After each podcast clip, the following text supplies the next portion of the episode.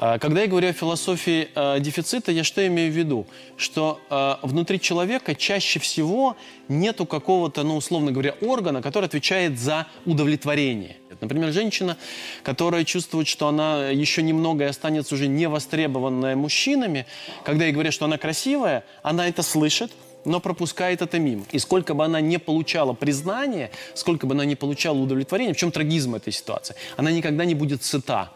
Она всегда будет голодна. И вот эти две философии. Одна философия избытка, другая философия дефицита. Э, дефицит всегда строится на ощущении, что ресурсов всегда недостаточно. Их может быть безгранично. Их может быть огромное количество. Но удовлетворение все равно не наступает. И вот тогда а, люди все время живут э, в ощущении, что им нужно совершить еще какие-то действия, чтобы получить еще что-то больше. И вот это очень важная вещь. Большинство семей, которые обращаются за семейной терапией в состоянии кризиса, а, наверное, процентов 80-90 находятся в одной очень похожей ситуации. Друг от друга чего-то требуют. Я хочу от тебя там любви и признания, а ты хочешь от меня там, не знаю, нежности и заботы. А, и тогда моя задача заключается в том, чтобы вытребовать у тебя то, что я хочу. И вот два человека сидят голодные, смотрят друг на друга. Они часто ведут переговоры друг с другом, ставят условия, ультиматумы. Если это не изменится, то я уйду, потому что я не могу жить в таком дефиците. И люди приходят на терапию, приходит женщина и говорит, я не получаю, например, от своего мужа э, теплоты и заботы, и он давно уже так не восхищался мной, как восхищался раньше. И, конечно, это может быть каким-то таким довольно трогательным и грустным, но э, суть остается одна и та же. До тех пор, пока она ждет, что даст ей кто-то другой, и она вдруг в этом месте удовлетворится, и она тогда подумает, может ли она э, дать ответную благодарность, что ли, своему мужу и признание, например, слова о том, что она гордится им, одно является как будто условием другого. Это тупик. Проблема заключается в том, что э, эта женщина думает о том, что объем ресурсов в мире ограничен. Она должна их потребить, удержать в себе, и только потом она готова будет разделить. Теоретически она права. Я думаю, что правда человек, который э, с самого детства не получал любовь и не питался ею, не в состоянии отдавать эту любовь. А, Потому что он даже не знает, что это такое. Но хорошая новость, что от философии дефицита к философии избытка можно перейти во взрослом возрасте.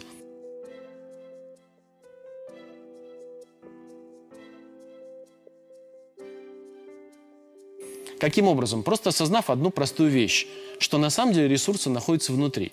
И вот когда приходит эта женщина и говорит про, э, про этого мужчину, своего мужа, от которого ей не хватает любви, признания и восхищения, я ей задаю закономерный вопрос. Скажи, пожалуйста, а ты что ему готова дать? Она говорит, ну, он классный пацан, э, я ему готова, там, не знаю, говорить о том, что он крутой, классный. Я говорю, а что тебе мешает об этом сказать? Тебе важно ему об этом сказать? Она говорит, ну, а, а он же мне не говорит. Я говорю, стой, стой, стой, стой. Важная вещь-то вот в чем. Ты ему хочешь сказать, тебе это важно? Это важно для тебя? Делает ли тебя это более счастливой? И вот это очень важная вещь. Она говорит, правда, я, я, я действительно становлюсь от этого счастливее. Она, правда, приходит, начинает ему говорить об этом. И вот в этот момент происходит какой-то щелчок, тумблер э, на перещелке. Человек переходит от, от вот этого ощущения голода к ощущению избытка. А дальше происходит magic.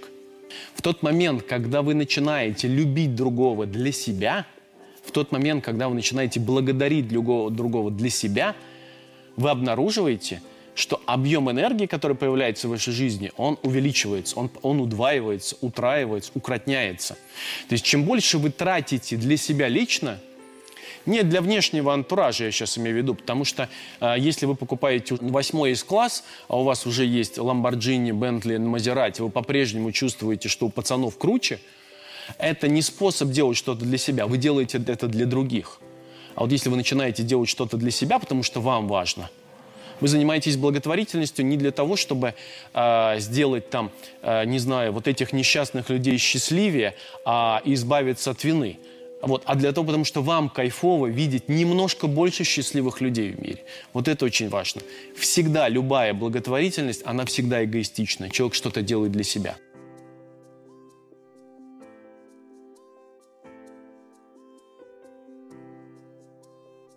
Теперь возьмем еще более радикальный пример. Возьмем мать.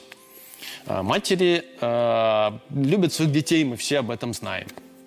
Но, наверное, в каком-то значимом количестве случаев э, среди э, матерей, которые обращаются за, семей, за семейной психотерапией и за индивидуальной психотерапией, я обращаю внимание на один довольно важный факт, что матери часто любят своих детей для того, чтобы детям было хорошо. Наверняка вот те люди, кто вырос в моей культуре, кому сейчас 40 и старше, наверняка могут вспомнить, как их родители жили ради них самих. Ну, например, если они покупали какое-то количество, там, не знаю, вкусных пирожных а, или каких-то вообще других, ну, вкусняшек, то все это отдавалось детям. Ладно мы, говорит. Ну, э, мои родители, родители моих родителей жили по старому принципу, вот светлое будущее наступит, тогда эх, заживем. А сейчас вот все для детей. И вот давайте сделаем для детей, чтобы им жилось хорошо. Квартирку им прикупим. Э, вот, э, и когда, значит, там ребенок э, начинает а, когда все, все вкусняшки отдаются ему, и он понимает, что только он э, обладатель потребностей э, во вкусняшках, а родители этого не хотят.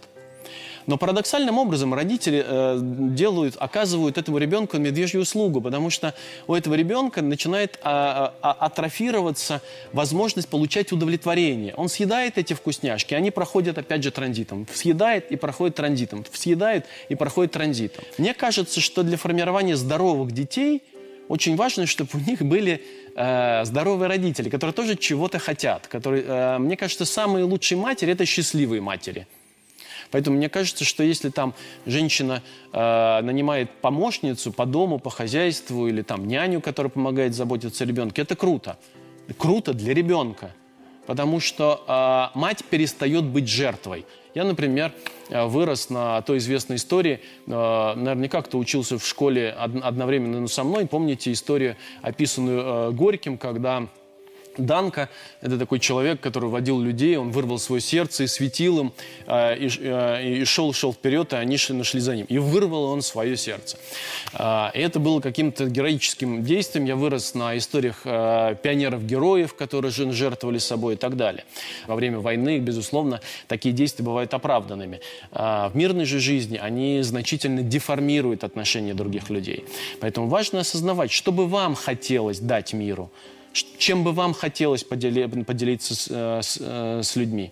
Помните, как у Жванецкого? Писать или писать нужно только тогда, когда уже не можешь. Поэтому, э, если вам хочется писать стихи, то не для того, чтобы люди аплодировали, а потому что вам хочется их писать. Потому что вы не можете их не писать. Если вам хочется дарить любовь другим людям, то это вам хочется дарить любовь другим людям. Если вам хочется любить своих детей, то это чувство очень эгоистично.